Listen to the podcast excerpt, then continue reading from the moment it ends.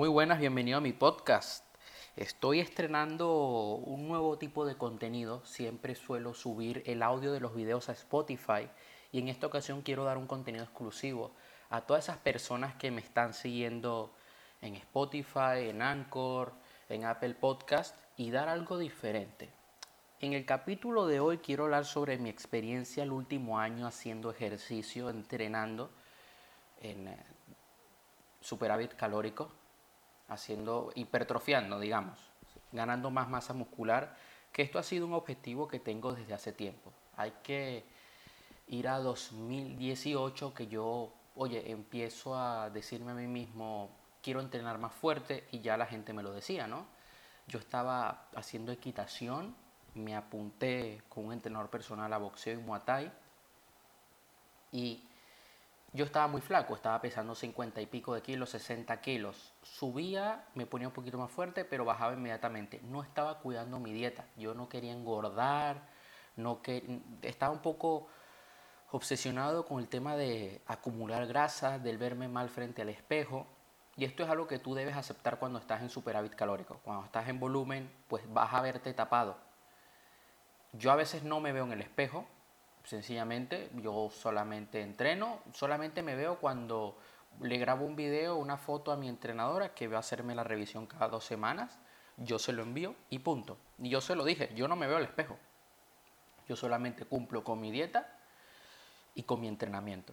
Entonces ya por esa época comencé a tener un poco más de conciencia en mi entrenamiento, pero aún así no estaba alcanzando los objetivos que yo quería tampoco estaba teniendo la guía de un entrenador personal.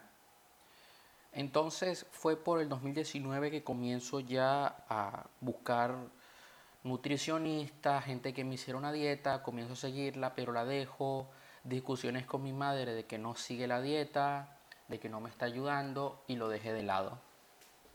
2019, 2020, 2018 yo estaba haciendo boxeo y muay thai bueno, hasta principios del 2020. Llevo un año que no, que, he hecho de menos hacer boxeo, muay thai, MMA, jiu-jitsu. Es lo que más quiero ahora mismo, pero como tengo a, mi padre que es de alto riesgo por el tema del virus, pues no puedo salir de casa.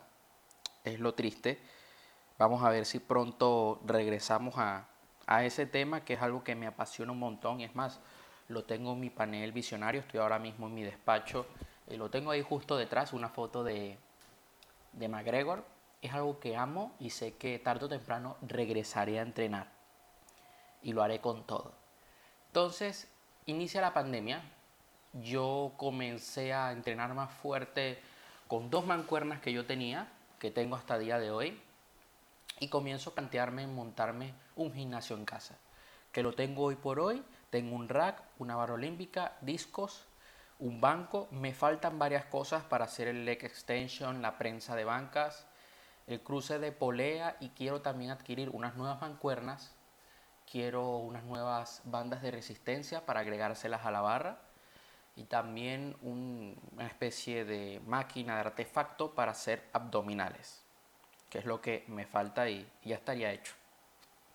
Bueno, comienzo a entrenar en casa con unos videos de Gallego Prada, que es un gimnasio boxeo, ellos comenzaron a subir videos de entrenamientos HIIT, entrenamientos de fuerza, rapidez. Comienzo a hacer ese tipo de entrenamiento en casa. En la sala de mi casa yo me levantaba a las 6, 7 de la mañana todos los días a hacerlo.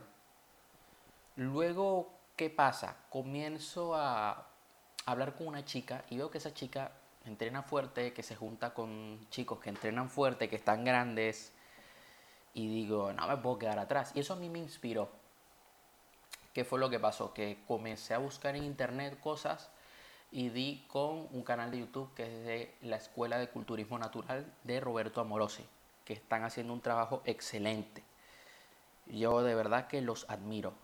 Y comienzo a seguirlos y comienzo a ver sus videos y ver cómo es el culturismo natural. culturismo natural significa que no usan sustancias que están, que están prohibidas. Llámese Dianabol, oxandrolona, todo lo que está prohibido por la WADA y tampoco usan diuréticos. En fin, comienzo yo a, seguir ese canal de YouTube, a ver cómo están entrenando, veo el sistema de entrenamiento de Roberto Amorosi, me compro su libro, que es un poco complicado si no tienes ni puta idea. Compré también el SN Pack Incipit, que la verdad que me ayudó mucho a entender muchas cosas y ahora mismo tengo un seminario que lo compré también de, creo que se llama Puesta a Punto Natural y también un pack de masterclass que tiene de hacer peso muerto, hacer una, un press de banca y una sentadilla. O sea, te explica toda la técnica detrás, que son ejercicios básicos, pero que nosotros debemos saber hacerlos bien, porque si no, no estamos trabajando bien la musculatura y por otra parte, no estamos trabajando, eh, bueno, estamos lesionándonos, corrijo, nos podemos lesionar y eso te puede putear mucho y puede eh, frenar mucho tu, tu progreso. Me compro unas bandas elásticas con el dinero que yo tenía y yo ya comienzo a decirle a mi madre, mira, quiero montarme un gimnasio en casa en el garaje. Y me pago a mi primera preparadora, que era una chica, ella lleva mujeres. Y bueno, solamente estuve un mes con ella porque conocí a otro preparador, me, hizo una buena persuasión y decido ir con él. Me hizo un buen entrenamiento, aunque bueno, luego mi entrenador actual me dijo, aquí hay muchos fallos. Y la dieta pues no estaba mal. Para mis conocimientos hasta ese momento, ¿no? Yo creo que una de las cosas más importantes que nosotros, y aquí voy a, a decir un par de cosas y voy a dar una serie de tips. Una de las cosas más importantes que nosotros debemos hacer cuando estamos entrenando es estudiar, estudiar la ciencia detrás de lo que nosotros estamos haciendo, tanto de nuestra nutrición como nuestro plan de entrenamiento. No podemos ser ignorantes. Esto nos va a ayudar a nosotros a comprender muchas cosas y hacer las cosas como se deben hacer. ¿Qué puedo recomendar yo aquí? Eh, fuentes. Yo recomiendo que ustedes sigan a Más Músculo, un canal de YouTube muy bueno de entrenamiento. También está Roberto Castellanos, que es muy bueno, tiene un blog de pago por 4 euros, que explica muchas cosas. Él es del culturismo de dopaje, pero, pero igual puedes aprender mucho. Yo, mi entrenadora, que es culturista natural de bikini, creo que se va a cambiar a wellness, me, me dijo, mira, yo hay cosas que estudio de Roberto Castellanos porque es un hombre que sabe mucho y por otra parte, recomiendo seguir a la Escuela de Culturismo Natural, que dan un gran contenido de valor en sus redes sociales, dan un gran contenido de valor en su canal de YouTube, tienen buenos cursos y además sigo algunos entrenadores de ellos que se han formado con ellos, como Cristina Carmona, eh, ahorita se me vienen otros nombres, pero no me sé el nombre completo. Hay uno que se llama, se llama Rubén, y también aportan contenido valor en las publicaciones que tienen en sus perfiles de Instagram. Yo recomiendo que le echen un vistazo. También otro que se llama Carmona, es nutricionista, muy bueno también, tiene un buen canal de YouTube. Seguí otros canales de YouTube como Villano Fitness que habla de dopaje para entender cosas como es el mundo del doping. Y bueno, he ido cogiendo ideas. Greg Doucet, que es de Canadá, otro más. Bueno, y otros canales más de YouTube que sigo. ¿Qué fue lo que pasó? Eh, estoy con este entrenador y él a su vez es el, bueno, el dueño de una marca de SARMS. Y aquí voy a contar un par de cosas. Yo estoy con esta chica, me cambio a este entrenador y descubro los SARMS. Los SARMS son una sustancia como los esteroides, ¿ok? Se dice que no tiene los efectos secundarios que te puede dar un esteroide, pero igualmente toca tu eje hormonal, o sea, pone tu salud en riesgo, tu testosterona, etc. Y a su vez está prohibida por la WADA. O sea, si tú eres un atleta, no lo puedes consumir. ¿Qué hice yo? Bueno, eh, los SARMs estaban agotados en la página y estaban más caros en la página de Iberosarms.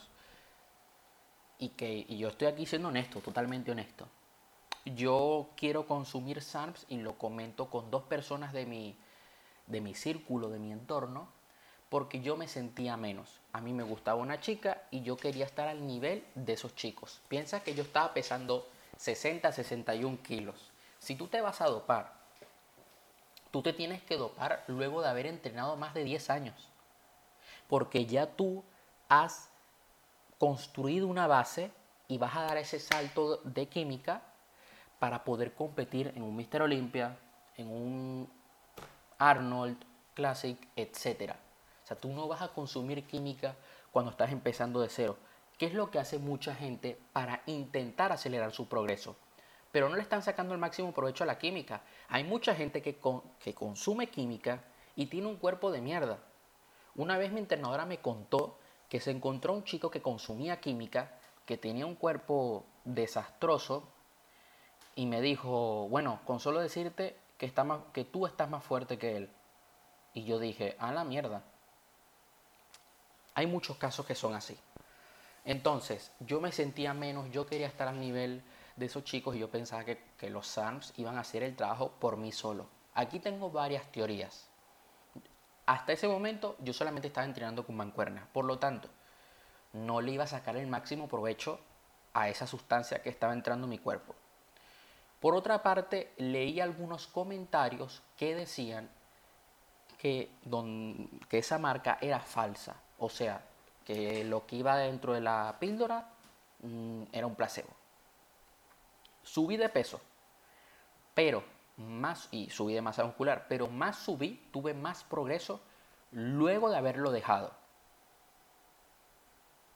Ahora mismo cada dos semanas estoy subiendo un kilo, no sé cuántos gramos, hasta ese momento yo estaba subiendo un kilo por semana. Fue un ciclo de 8 o 12 semanas, LGD 40, 33 y RAT 140, más el postciclo.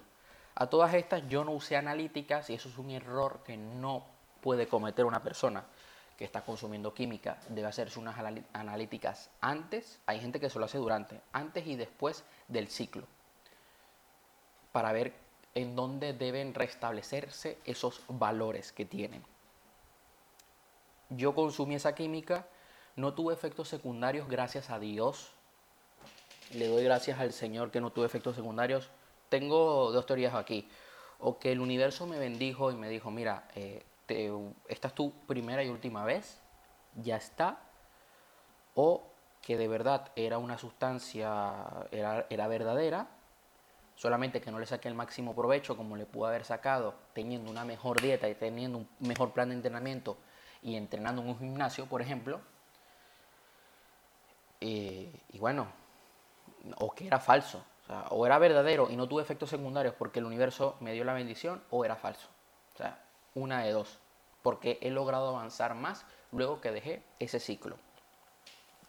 ¿Me arrepiento? Bueno, es un error que yo cometí porque me sentía menos. Y nosotros debemos tener clara cuáles son nuestras razones y nuestras motivaciones para empezar a entrenar. Si estamos empezando a entrenar para sentirnos mejor, para estar mejor con nosotros mismos, para sentirnos mucho más seguros, y para tener una mejor salud, estar más fuertes, pues perfecto. Si lo estás haciendo porque te sientes menos que los demás, debes trabajar en ti, debes trabajar en tu amor propio, en tu autoestima. Yo me, he dado cuenta de que muchos culturistas... A ver, se cortó un momento porque el cable se desconectó. Bueno, sigo con el podcast, cosas que pasan en el directo. Esto es lo bueno de estos podcasts que lo estoy haciendo de esta manera así tan natural. Yo he visto que muchos culturistas entran en culturismo eh, es porque, porque tienen, bueno, vigorexia, complejos, y es así, tanto hombres como mujeres, muchos tienen complejos. Y bueno, es algo que pasa, todos tenemos algún tipo de complejo. Mi motivación en ese momento era estar al nivel de otros, y eso me hizo tomar una mala decisión. Imagínate si yo no hubiera tenido la conciencia, no hubiera tenido cabeza, hubiera seguido.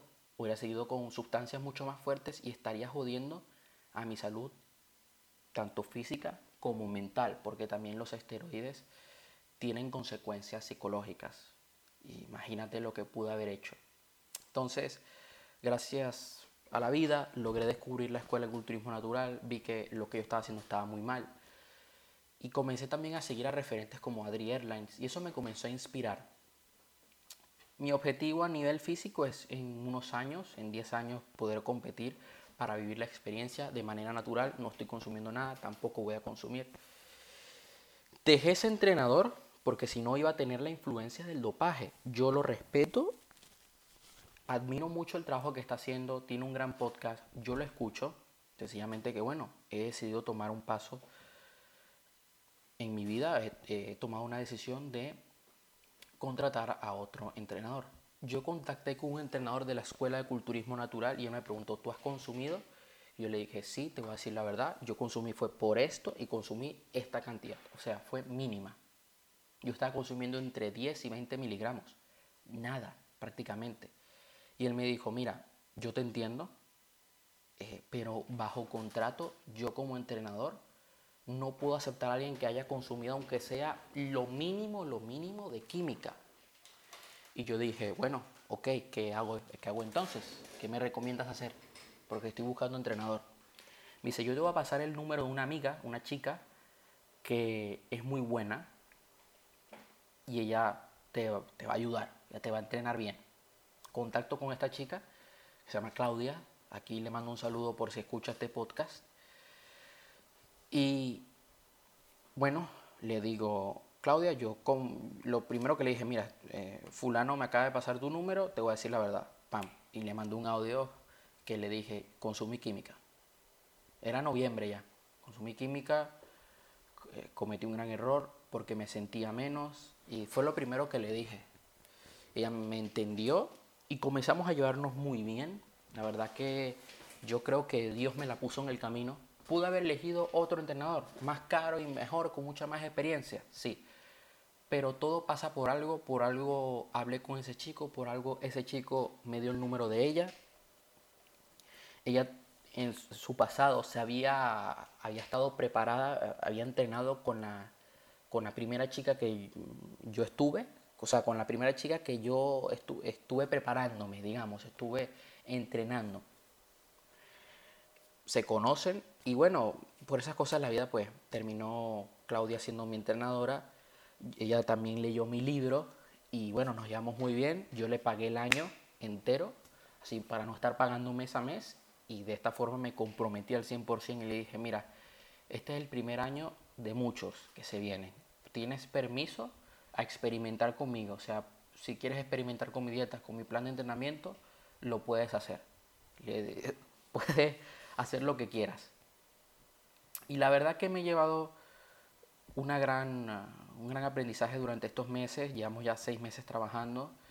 Estoy muy contento. No me quejo para nada. O sea, es una gran entrenadora. Aunque hay gente que me criticó en mi entorno. Oye, ¿por qué contratas a esa chica tal? Está apenas está estudiando. Apenas acaba de terminar de hacer el curso de entrenador personal. Bueno, a mí me está dando resultados y eso es lo que importa. Y todo pasa por algo y ya irá ganando más experiencia y yo iré mejorando, iré entrenando más fuerte. ¿Qué recomiendo yo? Comprometerte al 100% con tu plan de entrenamiento.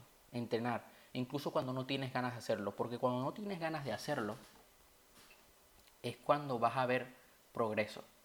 Cuando no tienes ganas y entrenas fuerte, es cuando se ven los resultados. Yo a veces me he levantado cansado, me he levantado con pereza y me he puesto a entrenar. A veces no como otros días, pero igual entreno, igual sigo avanzando y llevo mi cuerpo al límite. Una cosa que nosotros debemos también tener en cuenta, y sobre todo si eres hombre, es entrenar fuerte, entrenar pesado y dejarte la vida. Yo considero que todo hombre debe entrenar y debe estar fuerte porque le va a ayudar en la vida, sobre todo a nivel psicológico y también con las mujeres. Esto es algo que me enseñó mi, preparador anterior y es algo que él sigue manteniendo en su podcast. Yo le respeto su punto de vista y estoy de acuerdo. Me mojo aquí. Por otra parte, yo considero de que en la vida uno debe replicar el éxito. Uno debe hacer lo que hacen las personas que tienen los resultados que uno quiere. Y esto es algo que yo siempre digo en mis videos de desarrollo personal, de negocios. Y aquí lo digo. Hay que contratar a un entrenador personal. ¿Por qué? Él te va a ayudar en tu seguimiento, en tu progreso. Él va a estar ahí contigo. Yo tengo una gran comunicación con mi entrenadora y yo a veces, en vez de llamarle entrenadora, Le llamo profe porque también me enseña. Yo a veces le hago preguntas y, me responde muy bien y sabe mucho.